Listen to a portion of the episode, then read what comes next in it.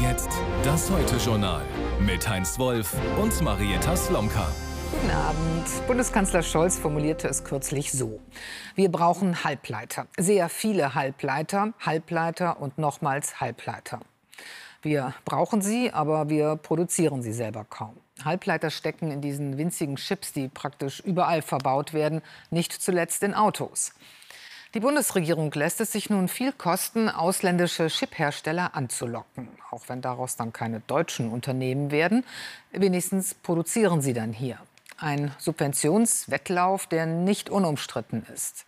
Knapp 10 Milliarden sollen an den US-Konzern Intel fließen, damit er sich in Magdeburg ansiedelt. Rund 5 Milliarden an den taiwanesischen Chiphersteller TSMC. Dessen Vorstand verkündete heute die Entscheidung, ein Werk in Dresden zu bauen. Steffi Moritz berichtet. Weniger überraschend, eher lang erwartet kam die Nachricht, dass sich der taiwanesische Chiphersteller TSMC in Dresden ansiedeln und damit zum ersten Mal milliardenschwer Richtung Europa aufbrechen wird. Im Silicon Saxony in Dresden, schon jetzt Europas größter Mikroelektronikstandort, ist der Jubel groß ist der Lohn einer harten Arbeit über drei Jahrzehnte Investitionen in Mikroelektronik, aufbauend auf dem, was in der DDR schon entstanden ist. Das Vertrauen bei den großen Unternehmen Bosch, NXP, Infineon, die sehr dafür geworben haben, bei diesem taiwanesischen Technologieführer, kommt hierher. Hier ist der beste Platz für die Produktion. Und das ist natürlich schön, weil daraus sich unglaublich viel entwickeln wird für die kommenden Jahre und Jahrzehnte. Das neue Halbleiterwerk soll gemeinsam mit Bosch, Infineon und NXP gebaut werden, die mit jeweils 10 Prozent an dem TSMC-Projekt beteiligt sind und seit Jahren in Dresden schon produzieren. Spatenstich für die Fab soll Anfang nächsten Jahres sein, Eröffnung 2027. Deutschland entwickelt sich jetzt wahrscheinlich zu dem großen Standort für die Halbleiterproduktion in Europa. Das ist wichtig für die Zukunftsfähigkeit unseres äh, europäischen Kontinents und es ist wichtig, ganz besonders natürlich auch für die Zukunftsfähigkeit Deutschlands. Insgesamt will TSMC 10 Milliarden Euro investieren. Der Bund hat die Hälfte als Subvention zugesagt. Ein enormer Zuschuss, nicht unumstritten. Die Politik muss manchmal eine Wette auf die Zukunft eingehen. Und das betrifft vor allem Schlüsselindustrien. Geld geben, subventionieren, das alleine reicht nicht. Der Staat muss eine gute Infrastruktur bereitstellen. Fachkräfte müssen da sein. Die Regulierung, Bürokratie muss so sein, dass Unternehmen auch investieren können. Doch klar ist auch, weltweit wird die Halbleiterbranche noch in ganz anderen Dimensionen subventioniert. Und Europa muss versuchen, bei der Chipproduktion unabhängiger, vor allem von China zu werden. Die Subventionen sind deswegen notwendig, weil wir erstens äh, teurer sind als andere Regionen, weil der Wettbewerb an anderen Standorten nicht fair geführt wird und weil wir drittens bei einigen Bereichen diese Technologie nicht mehr haben. TSMC dagegen beherrscht die fortschrittlichsten Fertigungstechnologien der Welt, kann die Chips mit den kleinsten Strukturgrößen herstellen. In Dresden sollen vor allem erstmal die dringend benötigten Chips für die Automobilindustrie produziert werden. Deren Nachfrage soll sich in den nächsten Jahren voraussichtlich verdoppeln bis verdreifachen. Großes Problem bis dahin die Fachkräfte. Etwa 2000 sucht der Tech-Gigant für die neue Fab, Tausende weitere sollen in der Umgebung entstehen. Extra dafür wird in Sachsen eine Chip-Akademie gegründet, um international auszubilden. Aber Voraussetzung für all das ist noch die Zustimmung aus Brüssel, dass die 5 Milliarden Euro Zuschuss auch fließen dürfen und das kann dauern. Und dazu noch die Nachfrage an unsere Wirtschaftsredaktion Valerie Haller. Die Bundesregierung dürfte bei dieser Anwerbung doch ja sehr speziell auch die Interessen der deutschen Automobilindustrie im Blick haben. Ja, genau. Und das äh, kann man auch an der Liste der Partner ablesen, die sich am Bau der neuen Fabrik beteiligen, darunter eben Bosch und Infineon, beides Zulieferer der Automobilindustrie. Ja, welche Auswirkungen Chipmangel haben kann, das mussten Autokonzerne ja schmerzlich während der Corona-Pandemie erfahren. Da standen teilweise die Bänder still, weil die Lieferungen aus Asien ausblieben. Aber Chip ist nicht gleich Chip. Damals und auch heute noch fehlen vor allem die einfacheren Varianten, die beispielsweise für den Fensterheber gebraucht werden. In Dresden aber werden Chips gebaut, die künftig vor allem fürs autonome Fahren und die Elektromobilität wichtig werden.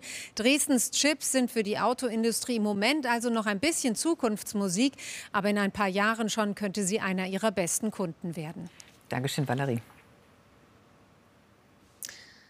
geht jedenfalls nicht nur um Chips. Das Thema wollen wir noch vertiefen mit unserer Reporterin Diana Zimmermann in Taiwan, in Taipei. Diana, welches Interesse hat ein taiwanesischer Chiphersteller daran, nach Dresden zu gehen? TSMC ist eines der erfolgreichsten Unternehmen der Welt. Die können gut rechnen und sehen, dass sich auf dem europäischen Markt in Sachen Halbleiter gerade sehr viel tut, gerade in Deutschland. Auch wir haben ja neulich erst die Ankündigung bekommen, dass Intel dort äh, sehr stark investieren wird. TSMC möchte einen Teil davon abbekommen und die Subventionen, von denen wir ja schon gehört haben, bis zu 5 Milliarden sind dann natürlich auch sehr attraktiv. TSMC hat auch schon früher international investiert. Es gibt Fabriken in Singapur und auch zwei in China. Allerdings ist doch auffällig, dass die letzten Investitionen, die letzten drei großen Investitionen, alle in Staaten der G7 gegangen sind. Mit Taiwan freundschaftlich verbundene Staaten. Es liegt also der Gedanke nahe, dass diese wirtschaftlichen Allianzen auch die politische Allianz mit Taiwan stärken sollen. Ja, Taiwan hat dabei einiges zu bieten. Also die Bedeutung, die dieses kleine Land weltpolitisch für ähm, bzw. weltwirtschaftlich der Chipherstellung hat, ist ja gar nicht zu unterschätzen. Da ist Taiwan ja wirklich ein Riese. Absolut. Ohne die Chips wäre Taiwan wahrscheinlich noch weniger Leuten bekannt als diese kleine demokratische Insel, die versucht, sich gegen den Übergriff von China zu wehren. Die Halbleiterindustrie ist hier ganz zentral. Sie ist staatlich ähm, gefördert und ausgebaut worden und ist inzwischen so, dass eben die ganze Welt von diesen Halbleiterchips aus Taiwan abhängt. Und zwar vor allen Dingen von den ganz, ganz kleinen, die in Handys und Computern verbaut werden. Diejenigen, die jetzt in Dresden verbaut werden, das sind sehr viel größere, die sich eigentlich vor allen Dingen für die Autoindustrie eignen. Aber bei diesen ganz kleinen Chips geht eben gar nichts mehr ohne Taiwan. Und das macht die Bedeutung Taiwans international sehr groß und ist eine Art Schutzschild für dieses von China bedrohte Land. Also eine Art Lebensversicherung, dass der Westen, allen voran die USA, ähm, ein Interesse daran haben, Taiwan zu schützen, eben auch aus ökonomischem Eigeninteresse. Ganz genau, so muss man das sehen. Äh, Taiwan verlässt sich nicht darauf, dass die USA und Europa das demokratische Taiwan schützen, mit dem sie ähm, in Verbindung sind, nicht richtig in diplomatischen Verbindungen. Da äh, steht China davor. China beharrt darauf, dass es eine Ein-China-Politik ähm, der Staaten gibt, mit denen es in Verbindung steht und akzeptiert eben Taiwan nicht, sondern droht damit, es womöglich gewaltsam einzunehmen. Sollte es zum Krieg kommen mit Taiwan und davon gehen viele aus, dass das nicht mehr eine Frage ist, ob das passiert, sondern nur wann es passiert, dann ist diese Halbleiterindustrie natürlich erstens etwas, das sich die streitenden Mächte gerne unter den Nagel reißen würden. Andererseits ist es auch so, dass wir gerade hier hören, sollte es zum Krieg mit China kommen und sollte es so aussehen, als wenn China diesen Krieg gewönne, dann wäre es wohl so, dass Taiwan oder die USA die Halbleiterindustrie Taiwans zerstören werden, damit sie eben China nicht in die Hände fällt. So groß ist die Bedeutung des von TSMC hier in diesem Land. Diana Zimmermann, danke schön für die Analyse. Ohne Chips jedenfalls auch keine Digitalisierung. Und das ist ja nicht das einzige Thema, bei dem Deutschland hinterherhinkt weil jahrelang zu wenig investiert wurde, wie Mobilfunknetze oder beliebtes Dauerthema Schienennetz und Flotte der Deutschen Bahn. Will man Straßen entlasten, wird man die Schienenwege ausbauen müssen. Nur neue Kunden anzulocken, das wird wohl nicht reichen. Mit dem Deutschland-Ticket, das vor genau 100 Tagen gestartet wurde, wurden die Regionalzüge zwar voller, aber nicht pünktlicher. Und da, wo es gar kein Angebot an öffentlichem Nahverkehr gibt, gab es logischerweise auch wenig Interesse am neuen Ticket. Martin Niesen zieht eine erste Bilanz. Bevern in Schleswig-Holstein, 30 Kilometer nordwestlich von Hamburg. 600 Einwohner, von denen kaum jemand ein Deutschland-Ticket hat. Wozu auch? Ich habe keins, weil ich hier ja keinen Anschluss habe. Was bräuchte es hier, damit es sich lohnt? Äh, eine vernünftige Verkehrsanbindung, die nicht nur viermal am Tag fährt. Der kleine Ort ist vom öffentlichen Nahverkehr quasi abgeschnitten. Das Einzige, was wir hier haben, wo wir schon richtig stolz drauf sind, ist ein Schulbus. Der aber fährt nur ein paar Mal am Tag und weder am Wochenende noch in den Schulferien. Damit das Deutschlandticket auf dem Land ein Erfolg werden kann, müsse das Angebot ausgebaut werden, fordert der Vorsitzende der Verkehrsministerkonferenz der Länder, NRWs Verkehrsminister Krischer. Es muss qualitativ besser werden, die Züge müssen verlässlicher werden und es muss natürlich auch quantitativ besser werden. Wir brauchen mehr Züge, mehr Verbindungen, mehr Vertaktung, äh, auch äh, insgesamt mehr öffentlichen Verkehr, gerade auch im ländlichen Raum. Ein völlig anderes Bild in Hamburg.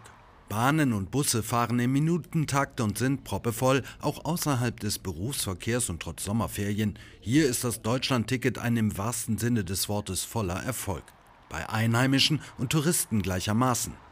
Es ermöglicht mir, dass ich günstiger zur Arbeit komme. Ich finde es voll gut, vor allem jetzt im Urlaub, dass man halt vor allem in Hamburg einfach so alle öffentlichen nutzen kann. Und so wartet der Hamburger Verkehrsverbund mit ziemlich eindrucksvollen Zahlen auf.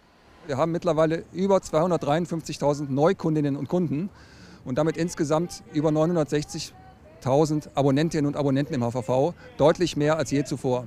Bundesweit verkaufte sich das 49 Euro teure Ticket bislang mehr als 11 Millionen Mal, aber eben vor allem in großen Städten und Ballungsräumen. Für eine größere Akzeptanz auf dem Land braucht es Milliardeninvestitionen in die Infrastruktur, die Bund, Länder und Kommunen zusätzlich zu den Milliarden Subventionen für das Deutschlandticket stemmen müssen. Im Herbst gehe ich davon aus, dass wir dann also eine nachtelange Messe haben werden mit dem Ministerpräsidenten und dem Bundeskanzler, wo dann also gefragt wird, wo soll eigentlich das Geld herkommen? Und da wird man feststellen, dass das 49-Euro-Ticket gar nicht seriös finanziert ist. Ob das Deutschland-Ticket mehr ist als nur ein Sommerferienphänomen, muss sich auch in Hamburg noch zeigen, wenn all die Touristen weg sind, die jetzt die Elbfähren nutzen für eine Hafenrundfahrt ohne Zusatzkosten.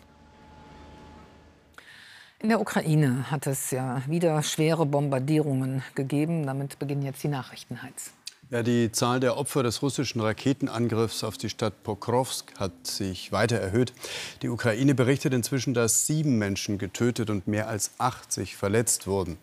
Und sie wirft Russland dort auch erneut einen Angriff gezielt auf Rettungskräfte vor. Die beiden gestern in einem Wohngebiet eingeschlagenen Raketen seien im Abstand von etwa 40 Minuten auf dasselbe Ziel abgefeuert worden. Mit dem zweiten Beschuss habe die russische Seite bewusst die Helfer getroffen, die nach dem ersten Einschlag dort waren.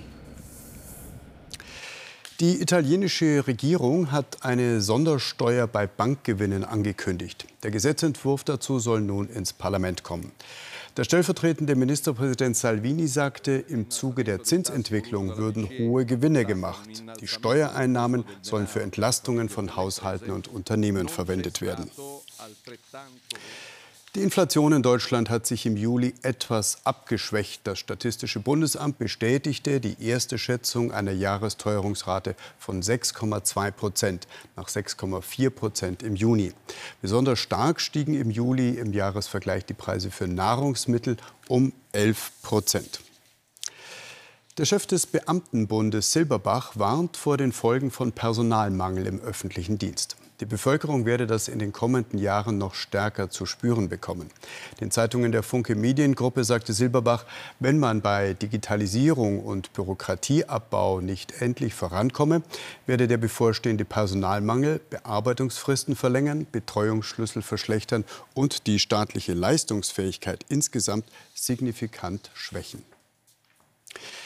In Portugal bekämpfen Einsatzkräfte weiterhin zahlreiche Waldbrände. Zu 15 größeren Feuer kämen neue Brände hinzu und das bei Temperaturen von zum Teil über 40 Grad. Laut Zivilschutz sind mehr als 900 Feuerwehrleute allein im Südwesten des Landes im Einsatz, wo ein Brandherd zwar stabilisiert werden konnte, es aber immer noch zwei kritische Punkte gebe. Bereits mehr als 1400 Menschen wurden in Sicherheit gebracht. Die einen fliehen vor Feuer, die anderen vor Hochwasser. In Slowenien wird nach und nach das ganze Ausmaß der Zerstörung sichtbar. Wer eine solche Flutkatastrophe schon mal selbst erlebt hat, wie hier in Deutschland die Bewohner des Ahrtals, der weiß, was die Slowenen jetzt erleiden. Der Schock und die Angst, die einem noch in den Knochen sitzen. Das Entsetzen im Angesicht von Schlammmassen und den Trümmern, die zuvor ein Zuhause waren. Rolf Christian Ulrich berichtet für uns aus Slowenien. Hier war eine Straße, jetzt ist hier nur noch der Fluss. Das Traumhaus am Ufer abbruchreif. 240 Häuser hier in der Gegend von Letusch haben die Fluten zerstört. Jetzt der Versuch, Ordnung ins Chaos zu bringen. Bis hier stand das Wasser, zeigt Thielen Leck. Das Wasser stand so hoch, dass wir mit Booten gerettet wurden. Das Haus ist jetzt unbewohnbar. Wir haben alles ausgeräumt. Tante Franziska bringt Stärkung. Wenigstens kann ich so helfen, sagt sie. Und später gebe ich Geld. Es ist toll, wie viele Leute hier sind. Damit hätte ich nicht gerechnet. Die Männer mit den Schaufeln greifen dankbar zu. Sogar zwei Urlauberinnen aus Deutschland haben sich spontan eingefunden, um den Flutopfern zu helfen. Also wir waren in der Gegend und dann äh, haben wir halt alles gesehen und haben uns entschieden, äh, uns anzumelden und versuchen mitzuhelfen. Die Gegend um Letusch gehört zu denjenigen in Slowenien, die am stärksten von der Flut betroffen sind. An vielen Hängen drohen außerdem noch weitere Erdrutsche, so feucht ist der Boden. Was hier passiert, ist eine echte Katastrophe, sagt der Bürgermeister. Viele Leute sind obdachlos. Unsere Priorität ist, die Stromversorgung und das Trinkwasser wieder anzuschließen. Noch immer pumpt der Zivilschutz Wasser aus den Gärten und den Häusern. Vor allem den schnellen Warnungen und dem schnellen Eingreifen von Feuerwehr und Zivilschutz ist zu verdanken, dass es in dieser Flutkatastrophe bisher nicht mehr als sechs Todesopfer gab. Seit vier Tagen im Einsatz ist ihnen die Müdigkeit ins Gesicht geschrieben. Wir sind hier, weil uns sowas hätte auch passieren können. Es geht um Solidarität. Man weiß doch nie, was einem zustößt im Leben. Neben der Hilfe für diejenigen, die ihr Haus verloren haben, hat die Regierung alle Kräfte zusammengezogen, um auch die Infrastruktur wieder in Gang zu bekommen. Brücken, Straßen, Trinkwasser und Stromversorgung, jede verfügbare Maschine ist im Einsatz. Was hier in Slowenien neben der angelaufenen internationalen Unterstützung jetzt genauso zählt, die große Hilfsbereitschaft der Freiwilligen. Ich bin nur froh, dass meiner Mutter nichts passiert ist und dass meine Verwandten hier sind, um zu helfen. Die Regierung hat kommenden Montag landesweit zum Solidaritätstag erklärt. Alle bekommen frei, um den Flutopfern zu helfen. Für den Klimaschutz war es eine eher gute Nachricht, dass in Brasilien nicht mehr ein regelrechter Klimawandelleugner im Präsidentenpalast sitzt. Der Nationalist Bolsonaro hatte sich jede Einmischung verbeten und die Wälder des Amazonas massiv abholzen lassen. Sein Nachfolger Lula hingegen verspricht, bis 2030 die Abholzung sogar ganz zu beenden. Ob das so gelingen kann, ist fraglich. Aber immerhin unternimmt die neue Regierung einiges, um gegen illegale Rodungen vorzugehen. Und Lula sucht Verbündete, wie jetzt beim großen Amazonas-Gipfel der Anrainerstaaten in Belém. Insgesamt leben in der Region über 50 Millionen Menschen. Ihre unterschiedlichen Interessen und wirtschaftlichen Bedürfnisse mit dem Naturschutz in Einklang zu bringen, das wird nur im Verbund gehen und mit neuen Ideen. Christoph Röckerath berichtet. Wie sich Rogerio Bahia hier tief im Regenwald zurechtfindet, bleibt uns ein Rätsel. Aber Rogerio weiß genau, wonach er sucht und warum er sein Leben dieser Schlaufe anvertraut. Auf mindestens 50 Palmen klettert er jeden Tag, um oben in der Krone eine gefragte Beere zu ernten. Acai.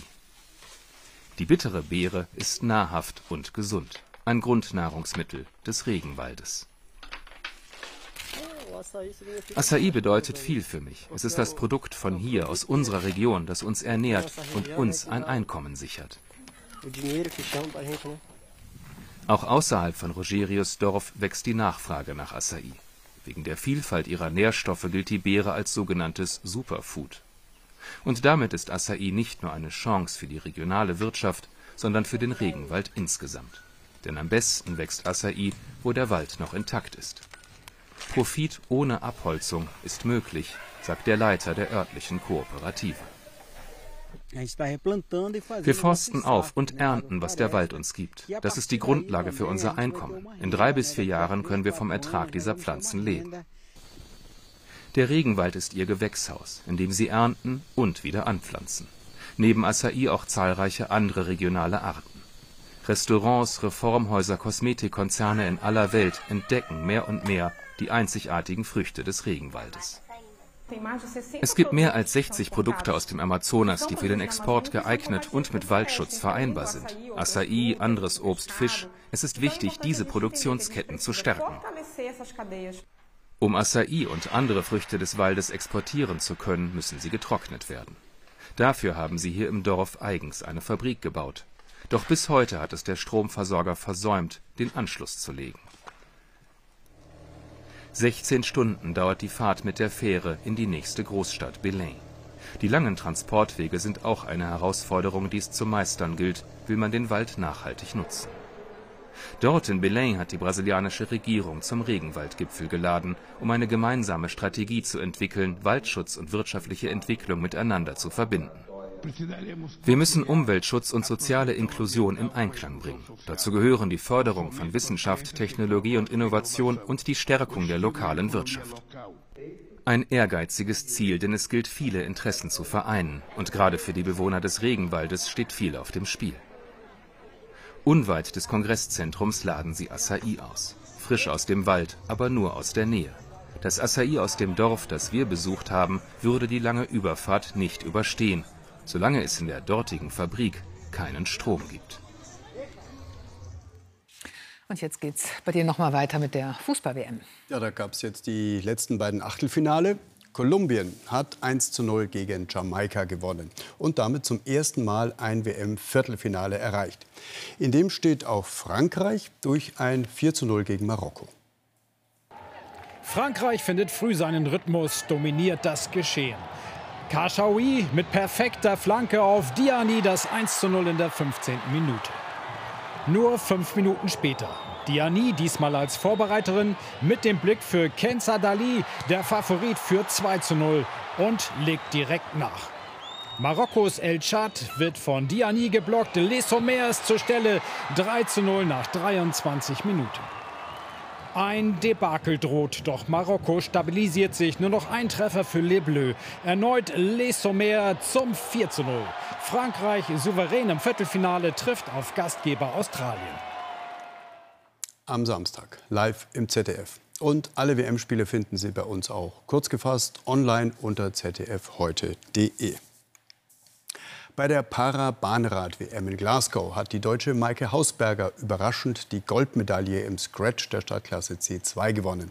Bislang stehen bei dieser WM sechs Medaillen auf dem Konto der deutschen Para-Radsportler. Auch im Straßenzeitfahren der Rad-WM hat sich das deutsche Team eine Medaille gesichert. Die Mixed-Staffel aus drei Männern und drei Frauen belegte den dritten Platz. Zur Halbzeit hatten die deutschen Männer die viertbeste Zeit vorgelegt. Dann gelang es den Frauen noch einen Platz nach vorne zu fahren. Den Titel holte sich wie im Jahr zuvor die Schweiz. Silber geht an Frankreich. Begonnen haben wir die Sendung ja mit der Halbleiterindustrie und Mikrochips, die ja wirklich überall drin stecken. Auch Touchscreen, Gesichtserkennung und ähnliches ist gar nicht denkbar ohne Halbleiter.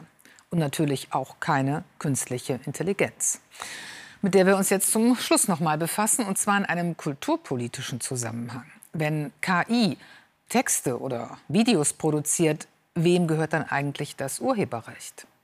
Und wenn es Kunstwerke sind, ist die KI dann die Künstlerin?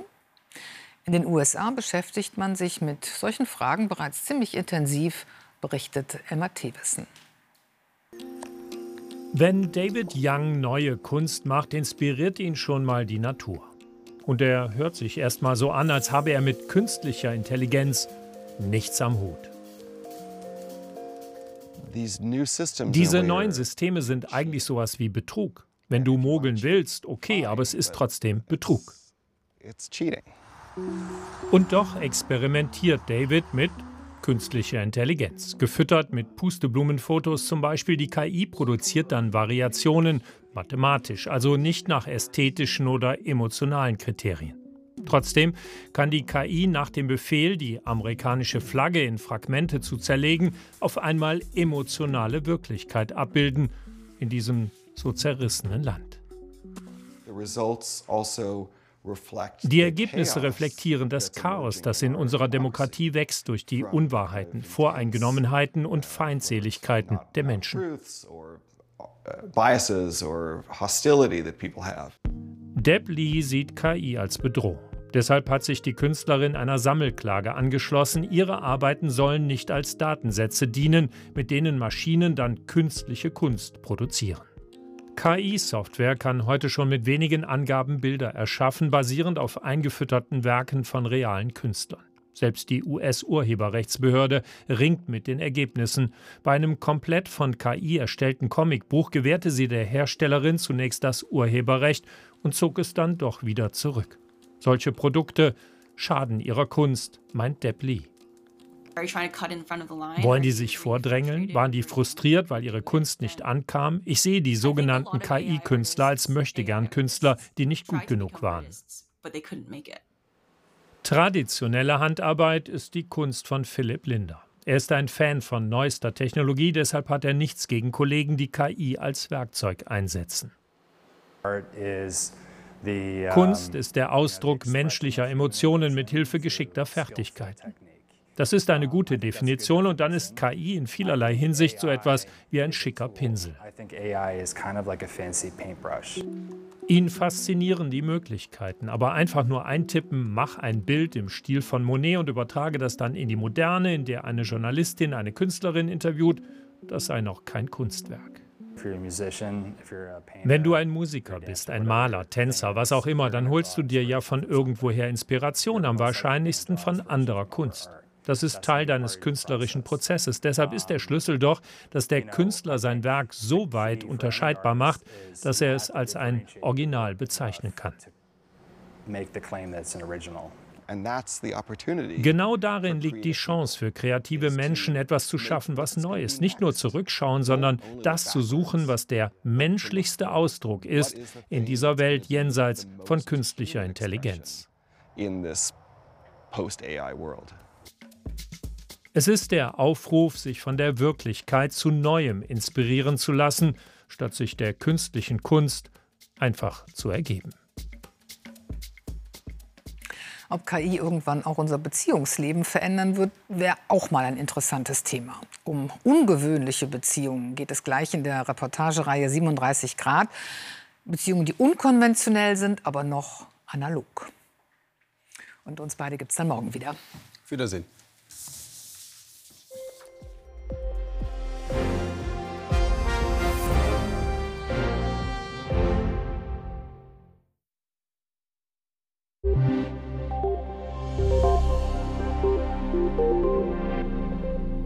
Abend. Heute Nacht breitet sich Regen vor allen Dingen über die Mitte Deutschlands aus. Und an der Ostsee sind noch Schauer und Gewitter bei stürmischem Westwind unterwegs.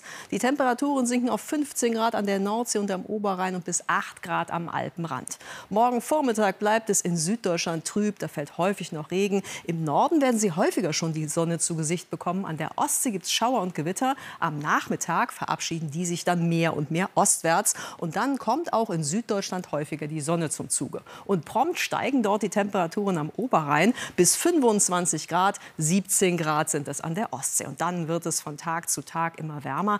Am Samstag kommt die Wärme dann auch an der Küste an bei 20 bis 23 Grad.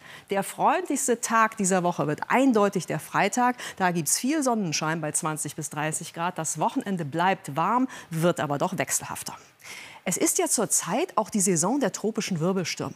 Auf dem Atlantik ist es zurzeit relativ ruhig, nicht so auf dem Pazifik. Hier südlich von Hawaii gibt es einen Hurrikan der zweithöchsten Kategorie, Dora heißt der, und zwei weitere Tropenstürme sind Richtung Asien unterwegs. Der eine, der beschäftigt uns schon seit zwei Wochen, das ist Kanun, der zieht jetzt Richtung Korea und wird dort auch einige Menschen beeinflussen. Was mit dem Tropensturm Lan passiert, ist noch nicht so ganz klar. Vielleicht Vielleicht kann er vor Tokio noch ostwärts abziehen. Wir behalten das für Sie im Auge. Guten Abend.